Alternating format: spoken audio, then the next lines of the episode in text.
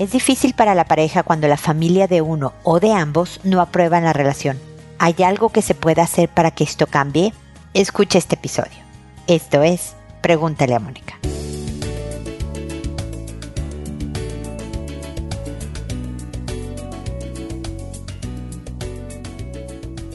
Bienvenidos amigos una vez más a Pregúntale a Mónica. Soy Mónica Bulnes de Lara, como siempre feliz de encontrarme con ustedes en este espacio que los invita a revisar la página. La verdad es que hay muchísima información gratuita para ustedes con el fin de que mejoren todas sus relaciones interpersonales con los hijos, con la pareja, con amigos, compañeros de trabajo, etcétera, etcétera. Entonces, hay videos, hay artículos, hay desde luego más de 1060 podcasts. Este que estoy grabando es el 1063. Así que no hay duda, aquí van a encontrar alguna idea que puedan aplicar en su vida personal con la idea de mejorarla. Para eso es que estamos. También recuerden que me pueden enviar consultas a través del botón rojo de envíame tu pregunta. Prefiero esa a cualquier otro medio, incluso cuando ya me han escrito antes, les pido por favor que vuelvan a ir a la página y a través del botón rojo porque así tengo información estadística importante para mí y además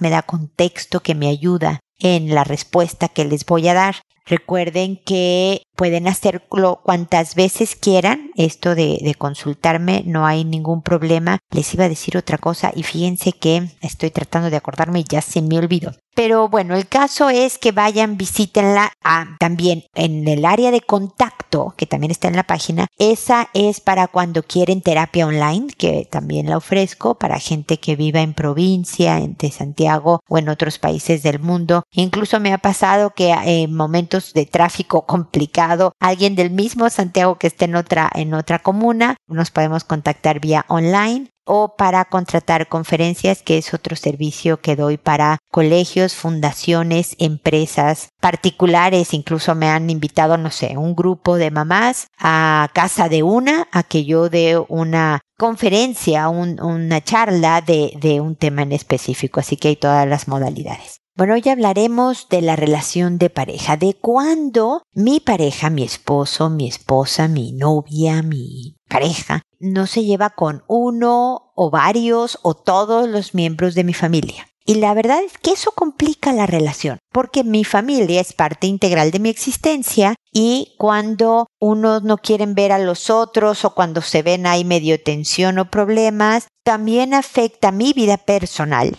mi vida con mi familia extensa y desde luego mi vida en pareja. Incluso puede afectar a mis hijos con el tema de que los abuelos, que etcétera. Entonces, ¿qué podemos hacer al respecto? Y la verdad es que le voy a hablar a la persona que dice, no me, no me dijo nadie, pero es el título del episodio, mi pareja no se lleva con mi familia. Es decir, a ti que estás viendo que, que tu pareja no le cae bien a tu mamá, o tu mamá no le cae bien a tu pareja o a tu papá o a tu hermano o y la que debe de aceptar, digamos, lo que está en tu control y lo que no está en tu control, pues eres tú. Hay cosas no vas a poder hacer que tu pareja se lleve con tu familia en cuanto a que sean amigos, en cuanto a que le caiga bien, en cuanto no puedes controlar eso de la gente de ningún lado. Lo que sí puedes controlar tú son como las reglas del juego en cierto grado. Es, oye mamá, yo quiero seguir viniendo con mi pareja, con mis hijos y todo esto. Por lo tanto, te voy a pedir que cuando estemos ahí, tan, tan, tan, tan. Porque si no, pues sí, vamos a tener que espaciar las visitas, mamá. Porque se vuelve una situación incómoda. No le dices tienes razón o no tienes razón o no levantes falsos o siempre ha sido difícil, mamá. Nada. Nada más le dices esto no quiero que pase. Y lo mismo con tu pareja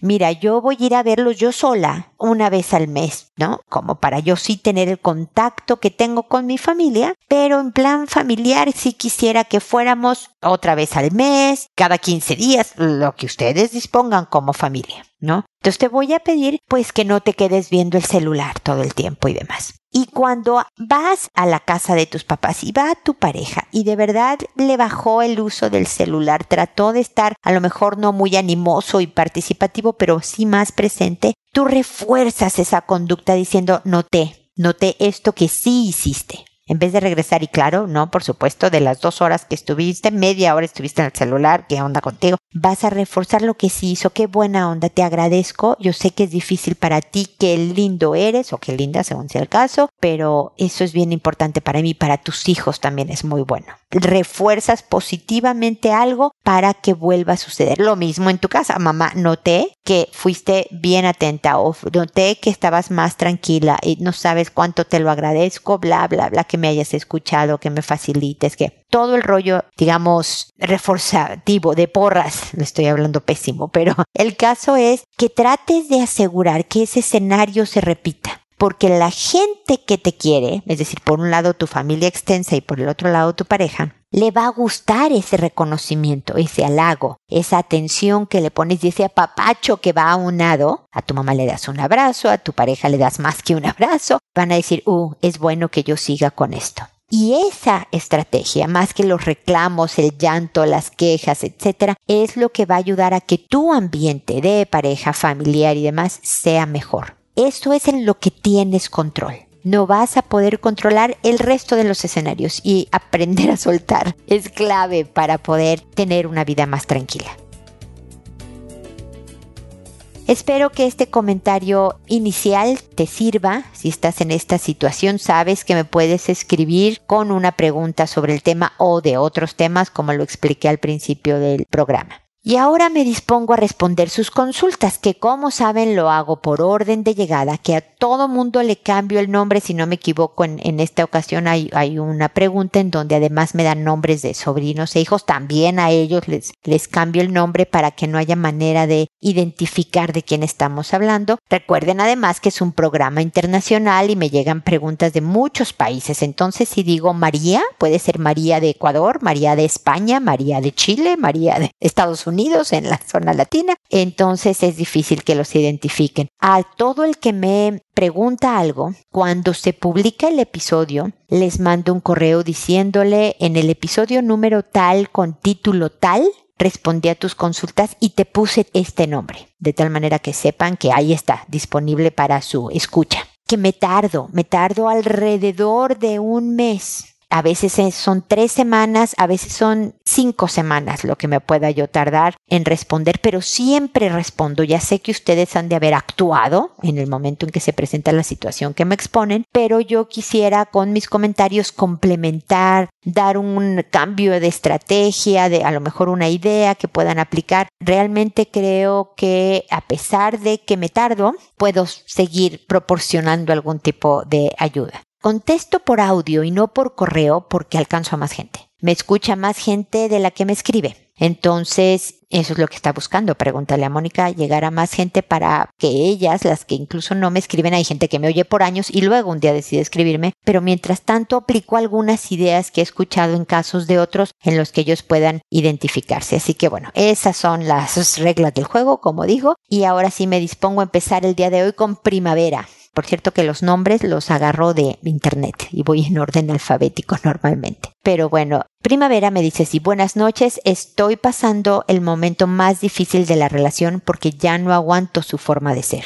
Es frío, no es atento, solo hay días que estamos bien y me dice que me quiere, pero no me lo demuestra. ¿Está mal exigirle a una pareja que te tome la mano, que te dé un beso? Ser celosa es una enfermedad. ¿Cómo puedo curarme? El amor no se pide, creo, eso nace. No es estar pidiendo y estoy tan cansada de llorar por las noches y al día siguiente ser que todo está bien. Siempre me siento que no tengo derecho a enojarme porque estoy siendo pesada. Cada vez que le digo lo que me molesta, él se ofende y me ignora y me duele. No es violento, pero siento que ya no puedo más seguir así. Al lado de alguien que vive con cara de enojado. Solo lo veo reír cuando no es conmigo y no lo ata nada a mí. ¿Qué hace al lado mío? Me siento vacía casi seguido. O yo soy muy cariñosa y él dice que él es así, que es su cara, pero que él está bien. No entiendo y siento que me estoy destruyendo por dentro, pero tengo miedo de dejar todo y que sea yo el problema. Tal vez porque yo soy más cariñosa y deseo que él sea así y debería conformarme como es él. Gracias por escucharme. Saludos. Mira, primavera.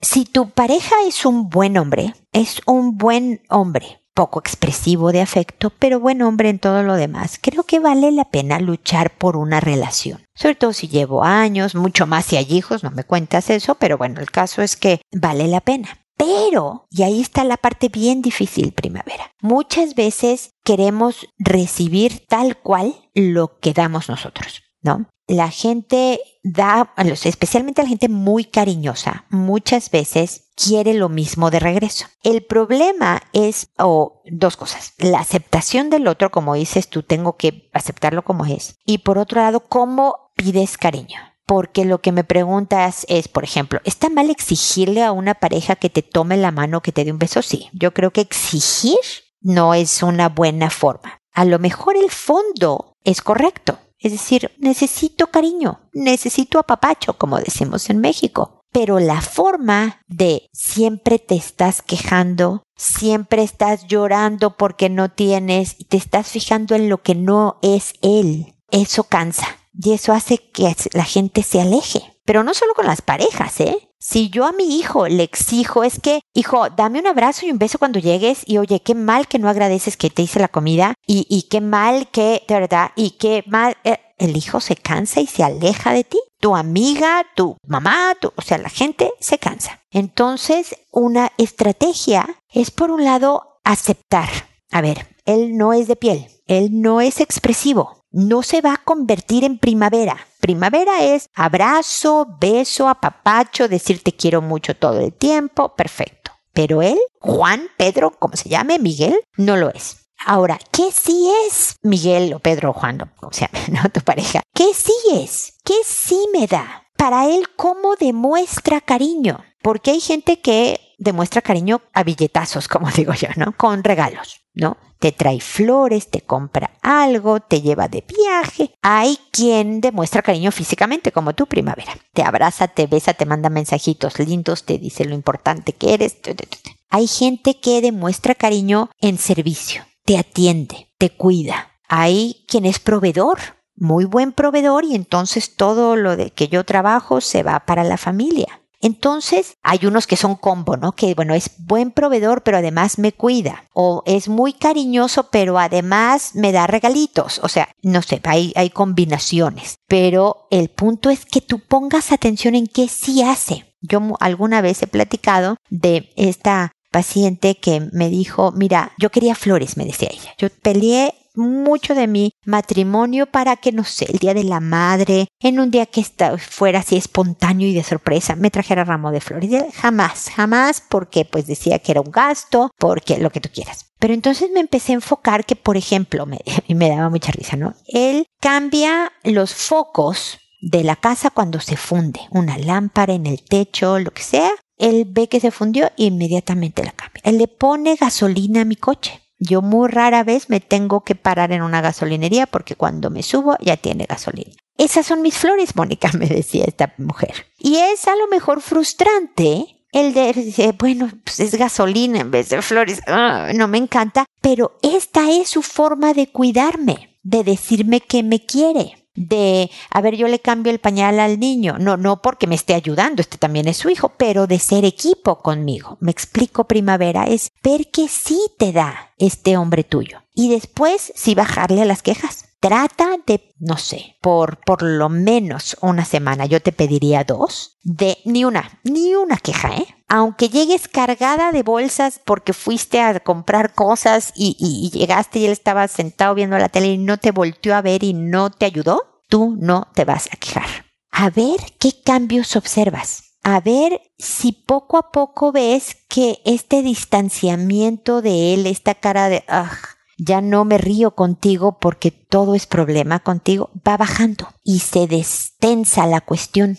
y tal vez haya un poco más de acercamiento. Cuando tú quieras a papacho, ve y acurrúcate con él. No le exijas la mano, dale tú la mano. No que él sea el espontáneo, es que yo soy siempre la que te doy la mano. Y luego, primavera, se dan la mano. ¿Quién empezó? ¿Qué importa? Tú le das un beso y él responde, ¡qué bueno! Tú quieres algo, ve por él, pero no exijas de regreso, ¿me explico? Yo espero que no lo veas como, bueno, pues me voy a resignar a que el hombre sea así. Porque si es resignación, no te quedes con él. Si te vas a conformar, no te quedes con él. Quédate con él porque aprecias, si tiene, o sea, lo que te digo es un buen hombre, aprecias quién es él porque si no lo que le estás mandando de mensaje es tú no eres suficiente. Tú no, eres lo que yo quiero. Y esa sensación sí cansa, sí enoja, sí duele y sí termina por acabar con la relación. ¿Ok? Así que bueno, dale una pensada primavera y ojalá sigamos en contacto. Quintina me dice ahora, buen día, agradecida porque cada vez que le escucho me da más luces para desarrollar mi inteligencia intrapersonal. Le comento hace unos meses tuve un fastidio con una persona que creí que éramos amigas. Yo vendo productos naturales y me insistió que le venda sin etiqueta. Decía, no quisiera quitarte propaganda, pero yo te los estoy comprando. Consulté con familiares y me dijeron, bueno, ¿por qué no? Pero no estaba segura si aceptar. Al final cedí. Me hizo un primer pedido, luego me hizo otros pedidos más grandes y pesados, pero igual acepté. Compré los frascos que faltaban y le entregué. Cuando vi su página de Facebook, había colocado fotos de mis productos con su etiqueta y que había sacado su propia línea de productos y hacía ver que los elaboraba. Me sorprendió. Me sentí muy enojada porque vi cómo recibía reconocimiento por mi trabajo. Hasta ese momento no dije nada, porque esperaba calmarme. Por mi apuro a cumplir, no secaron bien los frascos esterilizados, algo que siempre hago porque lo aprendí en mi carrera universitaria. Y el producto se había hongueado. Me pidió que los revise y efectivamente lo corroboré. Me llevé los nueve frascos de doce que le vendí. Me sentí muy avergonzada y asumí mi responsabilidad, pero ella había vendido solo tres frascos y también estaban igual. Sus clientes se quejaron y le mandaron fotos y ella me las mandó. Le pregunté si quería el cambio porque lo que yo tenía a mi disposición estaban buenos, los que yo tenía a mi disposición pero dijo un rotundo no. Me enteré por otra persona que le contó que le vendí productos en mal estado y le mandó las fotos y quiso saber si lo que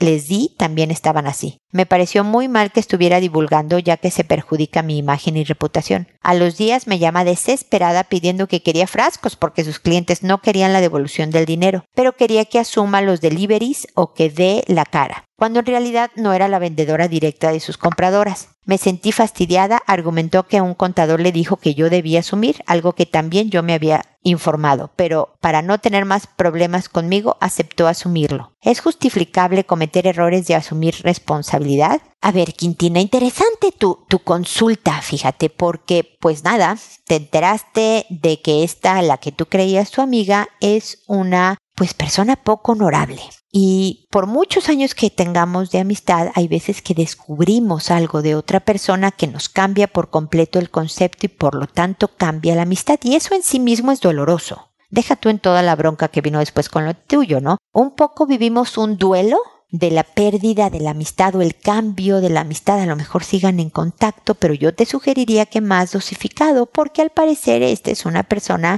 que es capaz de usarte porque si te hubiera dicho, mira Quintina, quiero estos productos, la verdad es que quisiera yo lanzarlos porque pues yo tengo más contactos, a ti te va a servir porque te voy a estar haciendo pedidos, pero quisiera que fuera mi línea. Y entonces tú puedes decir, ah, sí, estoy de acuerdo porque si me compras mucho o no, sabes qué, yo quisiera, aunque despacito, crecer mi propia línea y gracias y bye. Pero no fue sincera, a tus espaldas te usó.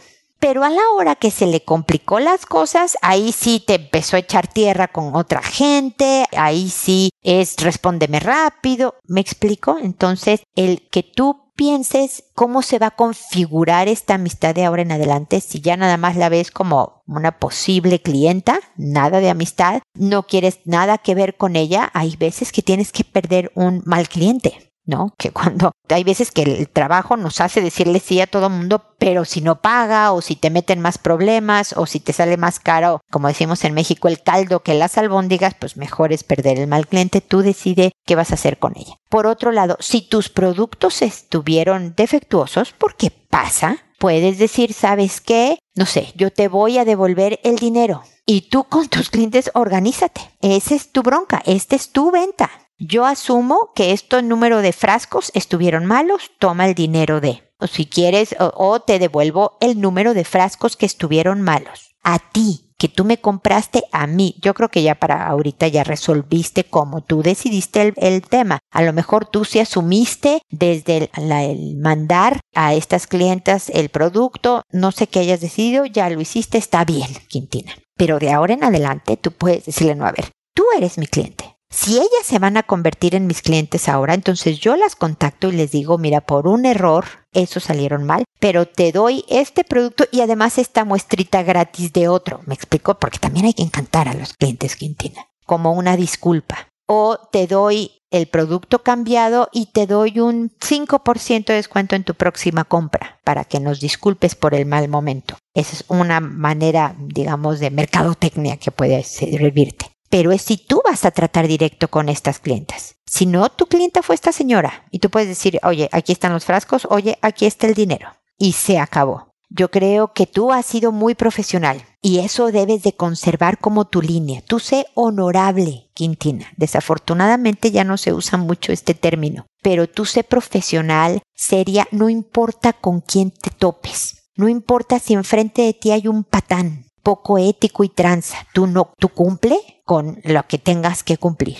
O en mi trabajo muchas veces me dicen, oye, no me des recibo de honorario, pero dasme este descuento, o sea, como para no que los impuestos que pagas o... Y no, es mira, yo te voy a dar el recibo y tú, si lo quieres tirar a la basura porque no los guardas, no, no vas a pedir reembolso en el seguro médico, lo que esa es tu bronca. Yo te doy recibo porque pago impuestos. Yo tengo que pagar impuestos. Entonces, tú mantienes una línea de trabajo y eso te deja a ti tranquila, en paz, contenta, lo que siempre digo, Quintina, construyendo la vida que tú quieres. Y lamento realmente todo el episodio que habrás pasado porque son muchos aspectos. La desilusión de saber quién era esta persona y luego arreglar el problema que a veces pasa de que un producto pueda salir defectuoso. Más cuando es un producto artesanal como hecho a mano. Es factible que haya de repente ciertos errorcitos, pero creo que lo asumiste con un profesionalismo y una ética que verdaderamente hay que usar más como ejemplo, porque hoy en día se necesita mucho.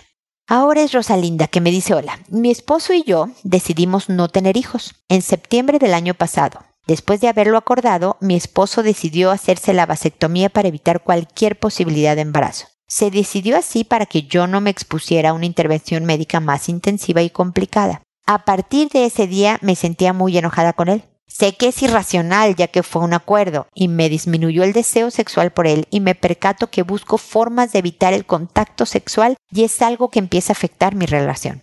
Es un gran hombre. Somos felices en la relación y nos amamos. Y no quiero que la relación se vea más afectada y termine por esta situación. Quisiera que me orientaras en qué puedo hacer al respecto. Gracias. Bueno, Rosalinda, tu caso demuestra que una cosa es la razón y otra cosa es la emoción. Podemos tener toda la razón o entender las razones de las cosas, pero emocionalmente no estamos conectadas ni ahí. ¿No? Como me dices, tú ya sé que es irracional porque lo acordamos, pero estoy enojada. ¿Qué hago con esto? Bueno, como me dices, este hombre vale la pena y no quieres que se vea afectada más tu relación. El órgano sexual más importante, Rosalinda, que tenemos en el cuerpo, ya lo habrás oído antes, es el cerebro.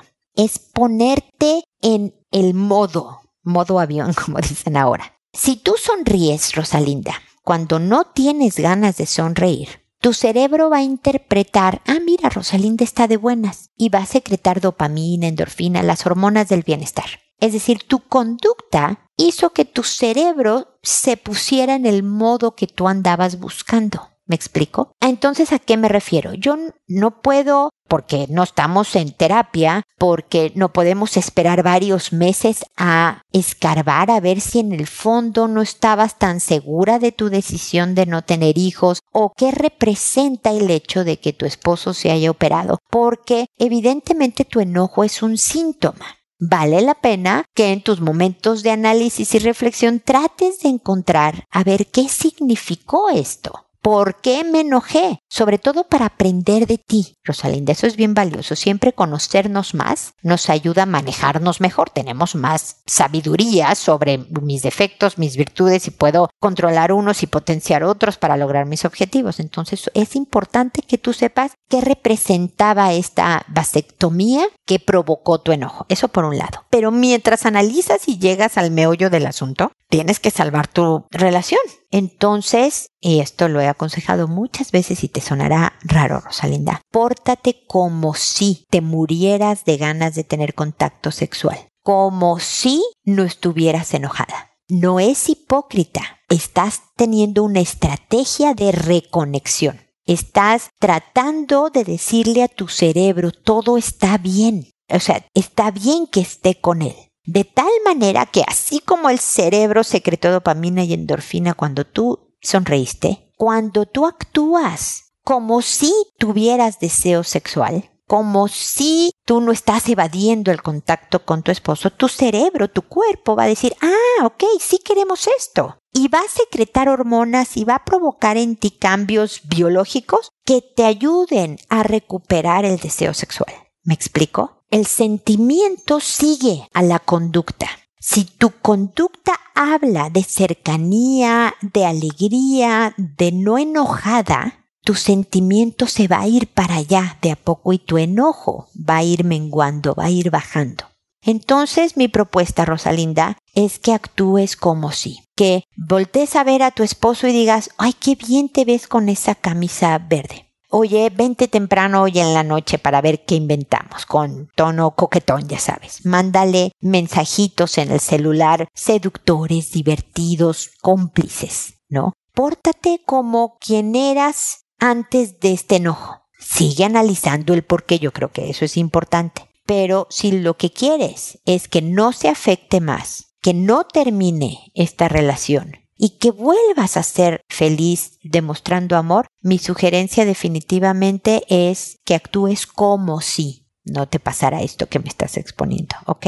Espero que te sirva. Ojalá me cuentes más adelante cómo fue, vas, si te funcionó, si te pareció pésima idea, lo que opines. Ya sabes cómo contactarme. Espero tu correo. Ahora es Silvana. Hola Mónica, te escribo porque soy madre soltera y quisiera tu consejo si debo poner en contacto a mi hija de 5 años con su papá. Nosotros teníamos poco tiempo en una relación cuando quedé embarazada. Después de recibir la noticia nos alegramos. Sin razón, él comenzó a dudar si el bebé era de él y me empezó a tratar mal. Yo decidí separarnos para tener un embarazo más tranquilo. Después que nos separamos, un día me comentó que estaba metido en problemas de ventas de drogas. Por supuesto esto me molestó y preocupó mucho. Él me insistió en volver a estar juntos, pero seguía siempre buscando discutir conmigo por cualquier razón. Mi ansiedad aumentó mucho y decidí tener mi bebé fuera de mi país, en donde estaba mi familia, y no estar en contacto con él hasta que ella naciera. Le avisé cuando ella nació y le dije que pudiera visitarla. Él dijo que compraría el pasaje e iría. Mientras tanto me exigía fotos de ella por correo y yo se las enviaba. Esperé que ella cumpliera tres meses con mucha angustia porque no sabía cuándo él aparecería o no, y por su tendencia a siempre buscar discutir conmigo, hasta que decidí no responderle más a correos ni llamadas. A los años me mudé de país otra vez y le avisé por si aún quería conocerla, ya ella tenía tres años. Me dijo que me escribiría pronto y no lo hizo, sino después de un tiempo, y no le he respondido. Ha escrito cerca de la fecha del cumpleaños de mi hija cada año, diciendo que la quiere conocer, pero me angustia mucho estar en contacto con él por el tema de las drogas y por esa forma de ser que vi cuando ya estaba embarazada.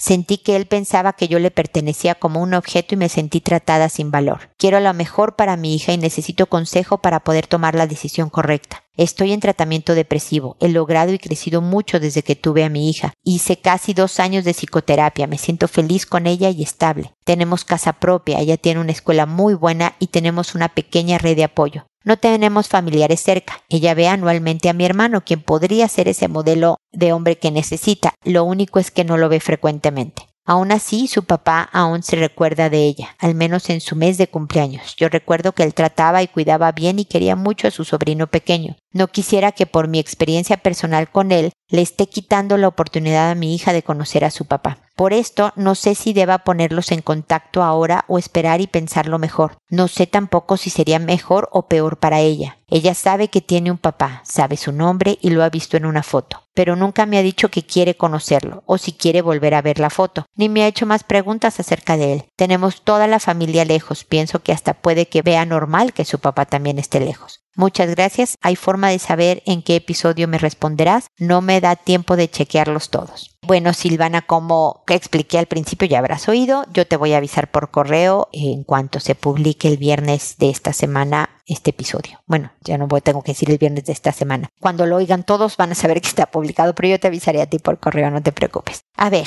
el negocio de las drogas es peligroso. Definitivamente es un ambiente en donde se da como esto se dice de cuentas, como un ajuste de cuentas y de repente se matan unos a otros. O sea, no sé qué tan metido y tan grave o grande sea esta venta de drogas que verdaderamente las pusieran a ustedes en peligro. Siempre trato de que papá y mamá estén presentes en la vida de un hijo. Los dos son necesarios y complementarios en la formación de los hijos a menos que el papá o la mamá le pueda hacer un daño formativo al hijo. Ahí sí creo que se vale, obviamente daño formativo, daño físico, daño moral, espiritual o como cualquier daño que un progenitor le pueda hacer a su hijo, entonces yo restringo mi, mi regla general de por favor estate presente lo que puedes, eventualmente también he visto, Silvana, que estos hijos quieren conocer a su papá. A lo mejor es a los 18, a lo mejor es un poco más grande que diga, yo entiendo que este es un hombre que no, pero quiero ver quién es y ver si quiere una relación conmigo. Los hijos generalmente quieren la relación con los papás y a lo mejor tu misma hija ya mayor de edad vea que no, no es tan buena idea porque él no me quiere en su vida o él no. Y ellos solos ya deciden la dosificación, como le llamo yo, de esta, de esta relación.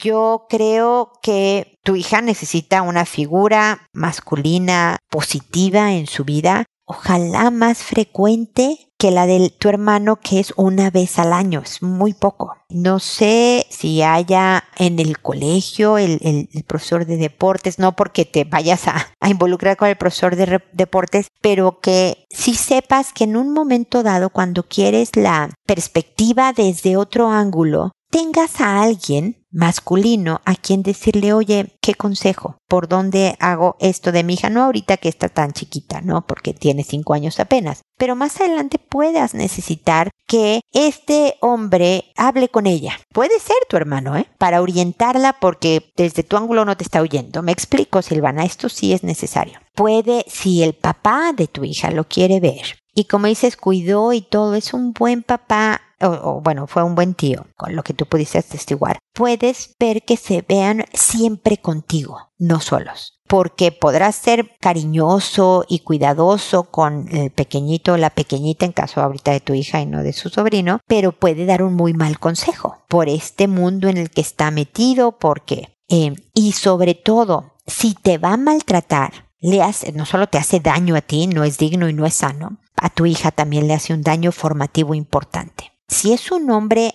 si no violento, por lo menos agresivo, no sé si llegará a la violencia después de un tiempo, pero si es agresivo, si es descalificador, si es humillante, mi sugerencia es que lo mantengas alejado, enterado, lo mejor, si es necesario pedir una pensión alimenticia porque esta es su hija, pues bueno, haz el trámite legal que tengas que hacer, pero sí me tendría yo con cuidado porque estas cosas suelen escalar y aunque pudiera ser lindo y cariñoso con tu hija, el voltear y hablarte grosero, como te digo, humillante, burlón, despectivo, eso le hace también daño a tu hija. Espero que estos criterios te ayuden a determinar. Yo no puedo decirte, no está en mi papel el decir, no, no le lleves a tu hija nunca a este hombre que no conozco ni sé quién es. O, o sí, eh, por favor que lo visite y tú entrégale a la hija cada 15 días. Yo no puedo, el criterio sí debe de ser tuyo debes de analizar el a ver cuáles podrían ser los daños por un ejemplo, por un mal consejo, no, o a ver si, si puede venir a verla como tu hermano una vez al año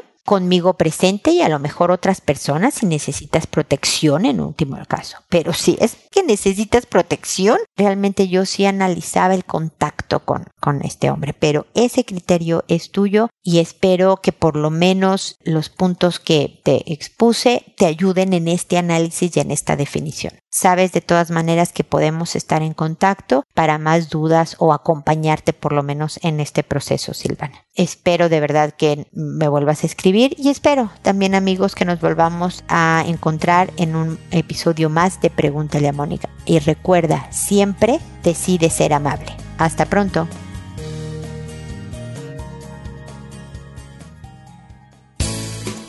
¿Problemas en tus relaciones? No te preocupes, manda tu caso, juntos encontraremos la solución. www.preguntaleamónica.com Recuerda que tu familia es lo más importante.